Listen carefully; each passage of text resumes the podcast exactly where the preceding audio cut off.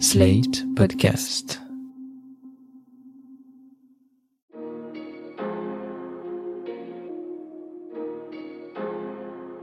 Bonjour et bienvenue dans Le Monde Devant Soi, le podcast d'actualité internationale de Slate.fr. Je suis Christophe Caron et je suis en compagnie de Jean-Marie Colombani, directeur de la publication de Slate. Bonjour Jean-Marie. Bonjour Christophe. Et d'Alain Frachon, éditorialiste au Monde et spécialiste des questions internationales. Salut Alain. Salut Christophe. C'est une séquence compliquée pour Donald Trump. Le 45e président des États-Unis vient d'enchaîner les déconvenus. Il y a eu la contre-performance des candidats ouvertement trumpistes lors des midterms, qui vient de se confirmer par la défaite dans l'État de Géorgie du candidat républicain Herschel Walker face à Raphaël Warnock, désormais 51e sénateur démocrate. Il y a eu le scandale de ce dîner à Mar-a-Lago qui a réuni le rappeur Kenny West, dont les multiples sorties antisémites choquent l'opinion publique, et le suprémaciste négationniste Nick Fuentes. Il y a eu aussi son retour raté sur Twitter, son réseau social préféré, malgré la grâce accordée par Elon Musk. Il y a eu également son déclaration de candidature à la mi-novembre, censée lancer une nouvelle dynamique, mais qui a fait un flop. Et puis, cette semaine, une bien mauvaise nouvelle sur le plan judiciaire. La Trump Organization a été reconnue coupable mardi de fraude fiscale et de falsification de déclarations comptables. Le Trumpisme dont on pouvait craindre une persistance sous le mandat de Joe Biden et dont on se demandait combien de temps encore il dominerait de son influence le Parti républicain, commence à perdre en puissance? Est-ce le début de la fin sur le plan politique pour le milliardaire? Nous allons en parler, mais pour commencer, Jean-Marie, quelles peuvent être les conséquences de la reconnaissance de la culpabilité de la Trump Organization pour Trump dans son aura auprès des Américains? Ça s'ajoute incontestablement à la dégradation de l'image de Donald Trump. Simplement, on peut se dire aussi, cette image était quand même déjà dégradée, il y avait quand même eu pas mal de soupçons, notamment de fraude fiscale, et tout ça n'avait pas empêché non seulement d'être élu, mais ensuite de continuer, et puis pour finalement déboucher sur cette polémique absurde selon laquelle le vote aurait été volé, et ainsi de suite. Où là, on aperçoit que l'obsession de Donald Trump, c'est de ne pas être un loser. Et donc, pour ne pas être un loser, il fallait qu'il soit proclamé vainqueur, malgré le sort euh, des urnes. Là, ce qui se passe, euh, c'est que cette fois, on a bien l'impression que le processus d'image précède un processus politique. Alors que jusqu'à présent, la tendance en France était de dire, euh, d'accord, il n'est plus président, mais le Trumpisme survit, et d'autre part, il va être de nouveau candidat, donc il peut revenir, ainsi de suite. C'est très important pour nous en Europe parce que c'est quand même le chef de file de ceux qui voudraient transformer les démocraties que nous sommes en démocraties dites illibérales, c'est-à-dire en presque plus de démocratie du tout. Donc euh, le fait qu'il recule vraiment politiquement, c'est une évolution très importante. Je vous coupe Jean-Marie par rapport au recul du Trumpisme. Est-ce qu'un Ron DeSantis qui arrive en Floride n'est pas finalement un néo-Trumpisme? Oui, bien sûr, mais simplement, ça n'est pas avec le, la folie de Trump. Alors c'est un néo-Trumpisme sur euh, un certain nombre de, de questions, notamment de questions de société, dans la bataille idéologique certainement, mais pas dans la mise en cause des processus démocratiques. Et quand même, ce qui reste attaché à Trump, c'est aussi l'assaut sur le Capitole. Donc il faut bien voir que la traduction politique aujourd'hui, elle existe. Et donc c'est ça qui est une évolution, à mes yeux en tout cas positive.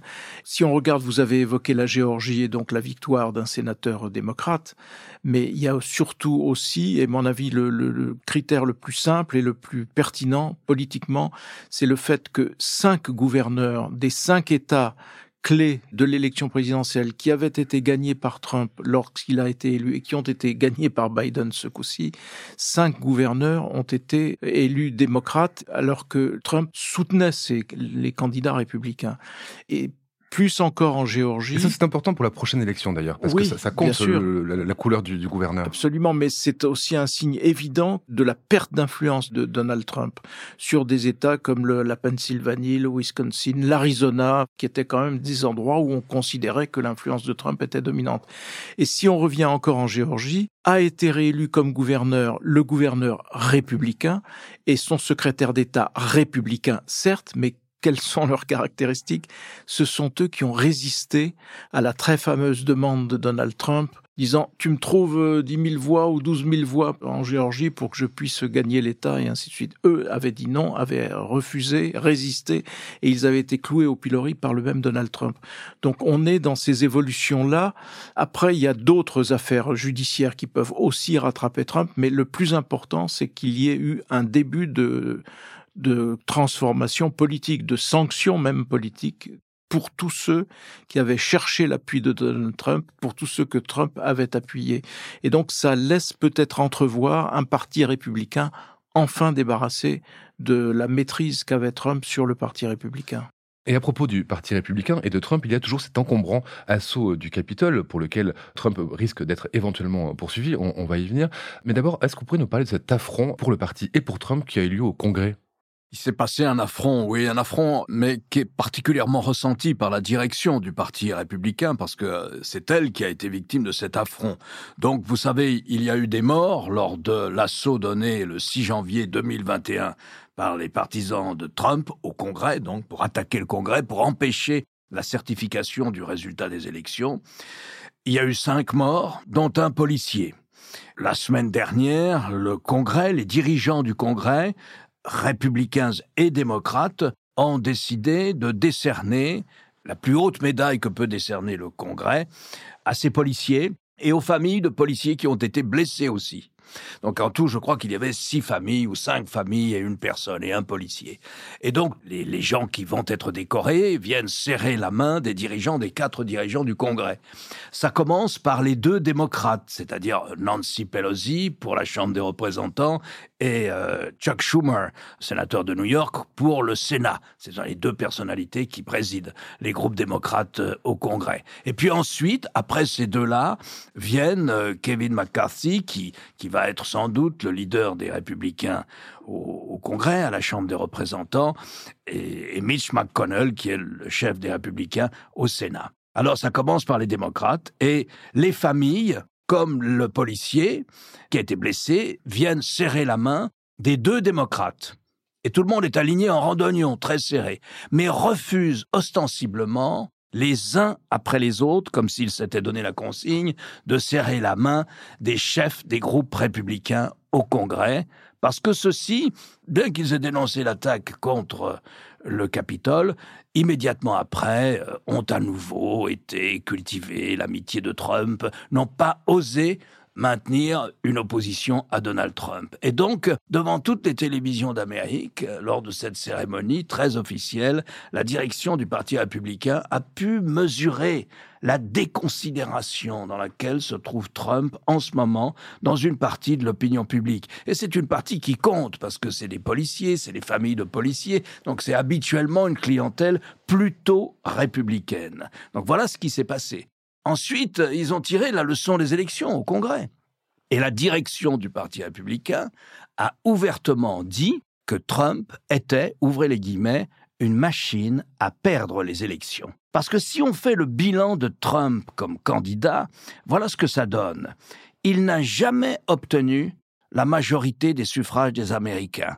Il a gagné en janvier 2016 grâce au mécanisme des grands électeurs et parce qu'il l'a emporté dans trois États, de peu, mais récoltant tous les grands électeurs de ces trois États. Ensuite, il est à la Maison-Blanche. Viennent les élections de la mi-mandat. Il perd, et notamment les démocrates gagnent massivement à la Chambre des représentants. Ensuite vient la présidentielle de 2020 où il sollicite un deuxième mandat. Là encore, il est incapable d'obtenir la majorité des suffrages populaires. C'est Joe Biden qui l'empoche avec 6 millions de voix de plus que Trump. Et Joe Biden empoche aussi les grands électeurs. Et puis viennent les élections de la mi-mandat de novembre 2022 dans lesquelles il s'est totalement investi pour lesquels il a imposé ses candidats, souvent contre l'avis de la direction républicaine qui jugeait que les candidats de Trump étaient incompétents ou indignes de ce type de fonction élective, mais non, il les a financés, il les a appuyés, il s'est investi dans la bataille. C'était une bataille pour ou contre Trump d'une certaine manière. Et là encore, il perd. Ses candidats, ceux qu'il a spécifiquement adoubés, ont été écrasés, laminés. Et donc, on a vu quoi? Eh bien, on a vu que Certes, Trump est populaire. C'est ça le mécanisme le plus vicieux pour la direction du Parti républicain. Oui, parce que jusqu'à maintenant, l'analyse que vous faisiez à ce micro, c'était de dire le Parti républicain ne peut pas se défaire de Trump parce que les, les élus locaux ont peur de ne pas être réélus et ont peur, en s'opposant à Trump, de ne pas pouvoir renouveler leur siège, de ne pas pouvoir garder leur influence. Ce n'est plus le cas, ça c'est fini. C'est plus... moins le cas. Mais le mécanisme est toujours là, très pervers. Et c'est aussi pour ça que Trump se présente à la présidentielle. Alors, juste après cette semi-défaite, cette sorte de défaite aux élections de la mi-mandat, aux élections législatives de la mi-mandat. C'est-à-dire que lorsque Trump impose ses candidats, et qu'il y a une élection primaire. Ça arrive dans les élections législatives. Et là, il y en a eu beaucoup d'élections primaires. À chaque fois, les candidats de Trump ont gagné l'élection primaire, ou pratiquement à chaque fois. Ils ont battu les autres républicains. Mais face aux démocrates, lors du scrutin réel, du face-à-face parti contre parti, ils ont la plupart du temps perdu. Ça veut dire que Trump reste probablement majoritairement populaire dans l'électorat républicain, mais qu'il lui manque l'électorat indépendant pour gagner une élection. Et c'est vrai au niveau des législatives, il a perdu une partie des républicains modérés, mais il a perdu l'électorat indépendant dans les États dont on avait parlé, Arizona, etc. Il a perdu l'électorat indépendant. Ce qui rend sa candidature très problématique pour l'élection présidentielle de 2024, mais s'il se maintient, il est probable, il est vraisemblable en tout cas, qu'il gagnera les primaires. Et à ce moment-là, la direction du Parti républicain dit, eh bien, on aura encore une machine à perdre les élections parce qu'il gagnera pas l'élection présidentielle de 2024 le point central, c'est la primaire, la future primaire chez les républicains. Et là, la nouveauté, c'est qu'il a quand même un rival pertinent, enfin pertinent en tout cas, qui peut être euh, efficace, qui vient de Floride, qui est Ron DeSantis, qui est déjà présenté comme euh, l'alternative à Donald Trump, alors qu'il est sur des positions très droitières, mais qui en même temps euh, mènera la bataille contre Trump. Et donc là, il y existe une alternative pour les républicains pour échapper justement à la mainmise de Trump et à la machine à perdre. Parce qu'en fait, c'est ça finalement, c'est pas tant les idées portées par Trump euh, qui sont rejetées par l'électorat, c'est plutôt les personnalités choisies dans les candidatures et la personnalité de Trump. Si on a du Trumpisme sans Trump, ça serait peut-être la solution pour les républicains pour euh, s'imposer face aux démocrates, selon vous? Oui, ça dépend ce qu'on met dans sous le vocable trumpiste. Hein. Je veux dire, ce qui a quand même surnagé par exemple, si on regarde dans l'ordre international, le fait qu'il était pratiquement en voie de retirer les États-Unis de l'OTAN, enfin, je veux dire, c'était un, une mécanique enclenchée qui était tout à fait redoutable. La, bataille frontale qu'il a lancée contre la Chine, euh, tout en reculant puis en avançant, ainsi de suite, qui était dans une espèce de démarche très chaotique tout ça normalement euh, ne peut pas être euh, récupéré par un, un, opposant au primaire à Donald Trump. Mais c'est pas ça qui sur les, sur les questions intérieures. de, de, mais regardez là, par exemple, oui, mais justement, mais par exemple là, il a reçu à Mar-a-Lago, il a reçu dans son fief euh, de Floride, et il était proche de certains suprémacistes, suprémacistes hein, blancs. suprémaciste Donc, négationniste voilà, c'est ça qui normalement ne fait à aucun moment partie du bagage républicain ni du corpus idéologique des républicains. Et puis il y a un début chez les républicains aussi de réflexion à travers un certain nombre de revues, à travers un certain nombre de think tanks qui essaient de nourrir à nouveau le parti républicain avec des, des réflexions qui ne sont pas les embardés sommaires de Trump qui soutenaient ouvertement le pire des États-Unis, on peut le, on peut le dire, et d'ailleurs dont la traduction physique et violente s'est vue lors du raid contre le Capitole. À propos de, ce raid contre le Capitole, l'affaire est en cours, l'affaire est examinée par la justice américaine. Il y a un procureur spécial qui a été nommé, on a déjà parlé, c'est Jack Smith. Il fait très peur à Trump, ce procureur spécial. Et il couvre deux affaires, celle du Capitole, donc, mais aussi celle des archives de la Maison-Blanche. Euh, Alain, est-ce que vous pouvez nous rappeler ce que c'est cette affaire des archives de, de la Maison-Blanche et nous dire en quoi elle peut être un problème très grave pour Trump, surtout quand on sait ce qui s'est passé pour l'affaire des emails d'Hillary Clinton? Quand un président quitte la Maison-Blanche, il doit rendre tous ses documents à la Maison-Blanche, et ça va aux archives nationales. Les documents secrets, les notes, les mémos, les conversations qui peuvent être enregistrées euh, à l'intérieur du bureau ovale ou ailleurs dans la Maison Blanche d'ailleurs, mais enfin particulièrement celles à l'intérieur du bureau ovale. Sur toutes ces questions-là, la Cour suprême a déjà eu à se prononcer, notamment dans les années 70, au moment de l'affaire du Watergate, et elle a confirmé que toutes les archives d'une présidence, quelle que soit leur forme, doivent être données aux archives nationales, à l'administration des archives nationales. Elles n'appartiennent pas au président. Même ces notes, elles n'appartiennent pas au président. Trump a emporté plusieurs centaines de documents. Il y a eu une longue négociation avec les archives nationales, par l'intermédiaire de ses avocats. Il a rendu un certain nombre de documents. Ses avocats ont affirmé qu'il n'en avait plus. Mais le FBI était convaincu qu'il y en avait encore. Le FBI a alors perquisitionné dans la maison de Mar-a-Lago, dans cette espèce de palais rococo néo-hispanique qui sert aussi de club de golf, là où habite donc Donald Trump. Et ils ont encore trouvé des documents, je crois 200 documents me semble-t-il. Et ils viennent encore d'en trouver ou de prouver que Trump en possédait encore, alors que ses avocats à chaque fois disent que c'est fini, il en a plus. Donc il y a eu ce long dialogue entre Trump et euh, les archives nationales, où les archives nationales ont fait preuve d'une patience infinie et ont voulu ménager un ancien président, parce que ça ne s'est jamais trouvé, cette situation. Aucun ancien président n'a emporté ces documents. Et j'en reviens là à ce que disait Jean-Marie. La réponse de Trump, c'est à dire, mais ce sont mes documents. Et il disait, mais ce sont mes généraux, mais ce sont mes policiers, mais ce sont mes juges, ça, c'est le type même, si vous voulez, cette espèce de possessif adolescent, si on peut dire, c'est le type même du chemin vers la démocratie illibérale. J'ai gagné les élections, donc l'État m'appartient, c'est mon État, ce sont mes fonctionnaires et ce sont mes documents. Voilà quel est son argumentaire. C'est l'argumentaire typique du profil du démocrate illibéral. Donc on en est là. Il y a eu nommé, comme vous l'avez dit, un procureur spécial, c'est-à-dire un procureur qui n'est plus en service, dont la carrière ne dépend plus du ministère de la Justice, qui va enquêter. C'est Jack Smith, il enquête sur cette affaire, et cette affaire peut relever du chef d'inculpation de trahison ou d'espionnage, donc ça peut aller euh, très loin.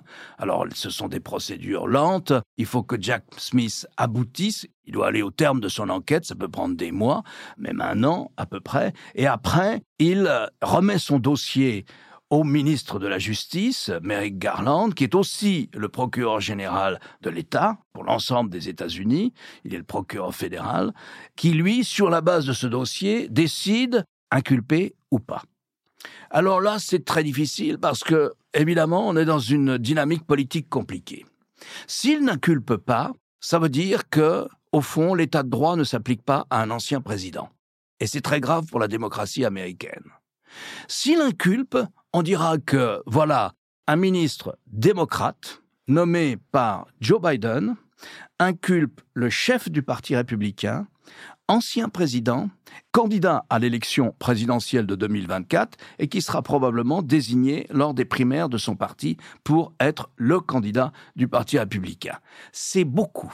C'est beaucoup et ça peut mal se passer. Et ça peut mobiliser comme jamais l'électorat trumpiste. Donc voilà dans quelle situation se trouvera Merrick Garland, qui naturellement, en tant que procureur, n'a pas à informer Joe Biden de la décision qu'il prendra, inculper ou ne pas inculper Trump. Et après viendra une instance qui sera chargée, s'il est inculpé, de prononcer ou non une sentence. Donc euh, on est dans une situation qui à la fois révèle le type d'homme qu'est Trump, la démocratie illibérale, l'État m'appartient, y compris ses documents. C'est contraire à la loi, mais c'est ce qu'il dit. Il s'est opposé à la loi, il a fallu que le FBI intervienne, et en même temps, une équation politique qui va être très compliquée pour le ministère de la Justice si l'enquête de Jack Smith dit qu'il a été de mauvaise foi, qu'il a gardé des documents sans aucune raison, qu'on peut se méfier des motivations qu'il avait, qu'il frôle peut-être le crime d'espionnage, voire de trahison, c'est très grave. Donc, vous voyez, voilà le background, voilà le paysage politico-juridique de l'affaire des documents de la Maison Blanche. Moi, je ne suis pas sûr qu'on puisse le considérer comme le probable vainqueur des primaires du Parti républicain futur, parce que la sanction électorale a commencé de tomber. Elle est tombée de façon très spectaculaire, encore une fois, au niveau d'un certain nombre de gouverneurs d'États clés, etc. Je pense que les républicains feront tout pour imposer une alternative à Donald Trump et qu'on ne sera pas sous cette, sous cette pression-là, même si il était inculpé, mais ce qui ne pourra pas ne pas ajouter à la dégradation de son image et à sa difficulté. Alors cela dit, vous évoquiez aussi la persistance du Trumpisme sans Trump. La garantie que le Trumpisme va continuer, c'est le principal héritage de Donald Trump d'ailleurs euh, dans les institutions américaines, c'est la façon qu'il a eu de remplacer un certain nombre de juges pas un petit nombre, un grand nombre de juges là où l'État fédéral peut nommer des juges dans les cours fédérales et surtout la Cour suprême parce que c'est à la Cour suprême que ça se joue, c'est à la Cour suprême que s'est joué le, le fait que la négation de la jurisprudence habituelle sur l'avortement, qui fait que les États ont repris la main sur ces législations, et certains des États reprenant la main étant gouvernés par des républicains trumpistes ou radicaux se sont empressés d'interdire l'avortement dans, dans, leurs États. Et il y a d'autres sujets auxquels la Cour suprême, nommée par Trump à majorité trumpiste, veut continuer de s'attaquer, notamment le mariage pour tous. Je pense que c'est là-dessus que ça va se jouer. vous, parlez, vous, parlez, pardon, vous parlez de décision sociétale. C'est là qu'est l'héritage trumpiste, parce que, encore une fois, la justice a été profondément transformée par un certain nombre de nominations, d'une part, et par la composition même de la Cour suprême, qui était acquise aux, aux extrémistes euh, du Parti républicain, de fait, parce que ce n'est pas tous les républicains qui pensent de cette façon. Et d'ailleurs, c'est un des éléments qui a joué dans le vote des midterms en faveur des démocrates et contre les républicains. Donc euh, c'est là-dessus que cela va se jouer, je pense. Sur euh, la Cour suprême voudra-t-elle encore aller plus loin, continuer dans ce sens, ou bien est-ce qu'elle arrêtera les frais? Déjà d'ailleurs, il me semble que sur une des demandes de Trump, la Cour suprême lui a donné tort, on ne l'a pas entendu. Mais je veux dire, ce n'est qu'un petit signe. En tout cas, c'est pour moi le front principal va se mais situer là. Mais pas prouvé qu'en matière institutionnelle, dans le cadre justement des contestations, elle a, elle a réussi à juger en droit et pas forcément uniquement juger sur le fait qu'elle est composée majoritairement de républicains oui, enfin, une partie trumpiste. En, en l'espèce, c'est un problème d'interprétation. Hein. Vous interprétez dans un sens, vous interprétez dans l'autre. Là, ce qui était en jeu, c'était une interprétation littérale. On revenait au texte, euh, j'allais dire au béaba du texte initial, sans tenir compte de, de l'évolution de la société, de l'histoire elle-même, ainsi de suite. Je voudrais juste revenir sur le Parti républicain et s'il est éventuellement traversé par une ligne de fracture qui s'oppose d'un côté avec euh, les partisans de Trump et ceux qui s'opposent à la machine à perdre, est-ce que dans le système bipartisan américain qu'on connaît, les choses vont rester ainsi? Est-ce qu'on ne peut pas imaginer une implosion ou une, un fractionnement du Parti républicain ou est-ce qu'ils sont condamnés à rester avec un Parti démocrate et un Parti républicain monolithique tel qu'on connaît? L'histoire des partis politiques aux États-Unis nous montre qu'il peut y avoir un troisième parti, il peut y avoir une scission au sein du Parti républicain. Après tout, ces deux grands partis émergent comme les deux formations qui vont structurer la vie politique américaine au moment de la guerre de sécession, c'est-à-dire à la fin, dans la deuxième moitié du 19e siècle. Donc euh, voilà, il peut y avoir des évolutions. Ce qui s'est passé ces derniers jours, à la suite de ce mauvais résultat aux élections de la mi-mandat, ce qui s'est passé, c'est une réflexion. Au fond, ils ont dit à Trump, vous avez mené campagne sur vous, vous, vous, vous. Vous n'avez parlé que de vous. Vous n'avez proposé aucune solution. Dans les États, les candidats Trumpisme, si vous voulez, se contentaient d'une sorte d'éructation incantatoire. On veut du mal à Trump, on attaque Trump. Mais bon, l'électorat a montré qu'il était relativement indifférent à ce genre d'arguments. Ils ont été plus loin même. Ils se sont rendus compte qu'au fond, Trump n'a pas de programme. Trump a appliqué euh, une manière de programme lorsqu'il était à la Maison-Blanche. Mais fondamentalement, non, Trump n'est pas un programme. Trump est une protestation. Ce n'est pas un mandat d'action, c'est un mandat protestataire. Trump est une réaction. Ce n'est pas une proposition, Trump. Comme tous les populismes, d'ailleurs. C'est une façon, on isole un facteur, et sur ce facteur, euh, on fait peser toute la responsabilité d'une situation difficile. C'est toujours yaka, yaka. On isole un seul facteur. Alors yaka, ça peut être l'immigration, ça peut être les musulmans, ça peut être les élites, ça change, ça tourne, mais enfin, ça relève à chaque fois du yaka. Donc, euh, dans les États, il n'a pas proposé de solution. Trump ne parle jamais de la situation du prix du pétrole, de la situation du gaz.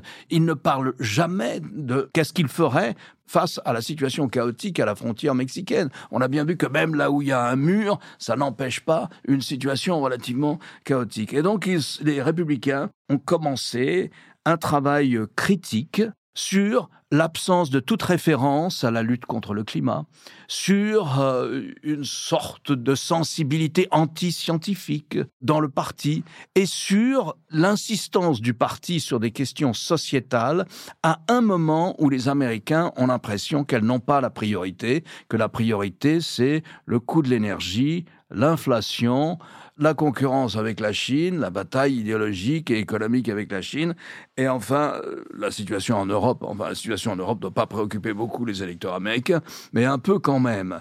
Et donc, euh, je crois que de ce point de vue-là, peut-être que le Trumpisme survivra à Trump, mais que Trump il y a eu une sorte de lassitude, de cette espèce d'égotisme adolescent qu'il y a chez Trump. Trump a passé son temps ces dernières semaines soit à cultiver des extrémistes, parce qu'il veut être sûr d'avoir le noyau dur de l'électorat républicain lors des primaires précédant l'élection de 2024, soit à se plaindre, à geindre un long lamento contre toutes les misères qui lui sont faites.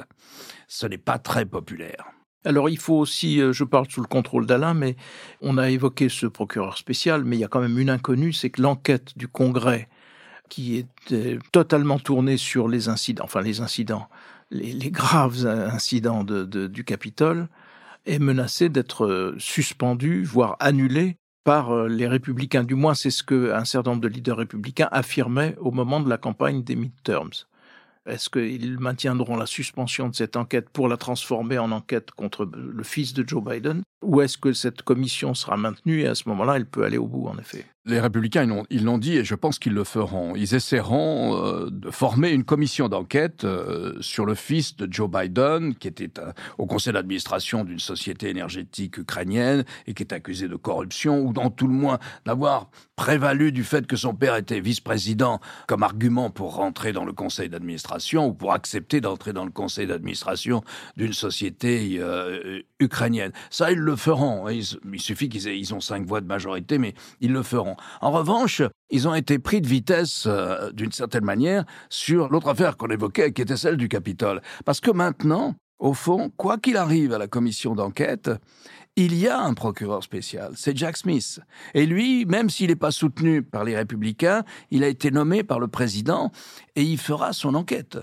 Alors ensuite, il va la rendre au ministre de la Justice, à Merrick Garland, la Tornay. Je ne sais pas ce qui peut se passer, mais à mon avis, ils auront du mal à courir après et, à essayer d'empêcher les travaux euh, du juge spécial. Je ne pense pas même qu'ils aient le pouvoir de le faire. Là-dessus, je crois qu'ils ont été pris de vitesse. On est dans ces sphères politico-juridiques américaines qui sont très compliquées. Mais moi, je crois qu'il a été pris de vitesse, que les Trumpistes ont été pris de vitesse et que Jack Smith rendra son enquête sur les responsabilités éventuelles directes ou pas de Trump dans l'assaut contre le capital. Puis j'espère qu'un jour l'enquête sur les liens entre Trump et la Russie ira au bout. Parce que ça aussi, ça reste un mystère, alors que beaucoup avaient expliqué à un temps que l'empire Trump, enfin l'empire, l'entreprise Trump avait été sauvée de la faillite par de l'argent russe. Merci Jean-Marie, merci Alain. Alain, je rappelle votre chronique chaque jeudi dans Le Monde et sur le monde.fr. Jean-Marie, je rappelle quant à vous votre participation le jeudi aussi à l'émission politique sur France 24. Messieurs, à la semaine prochaine. Au revoir Christophe. Au revoir Christophe.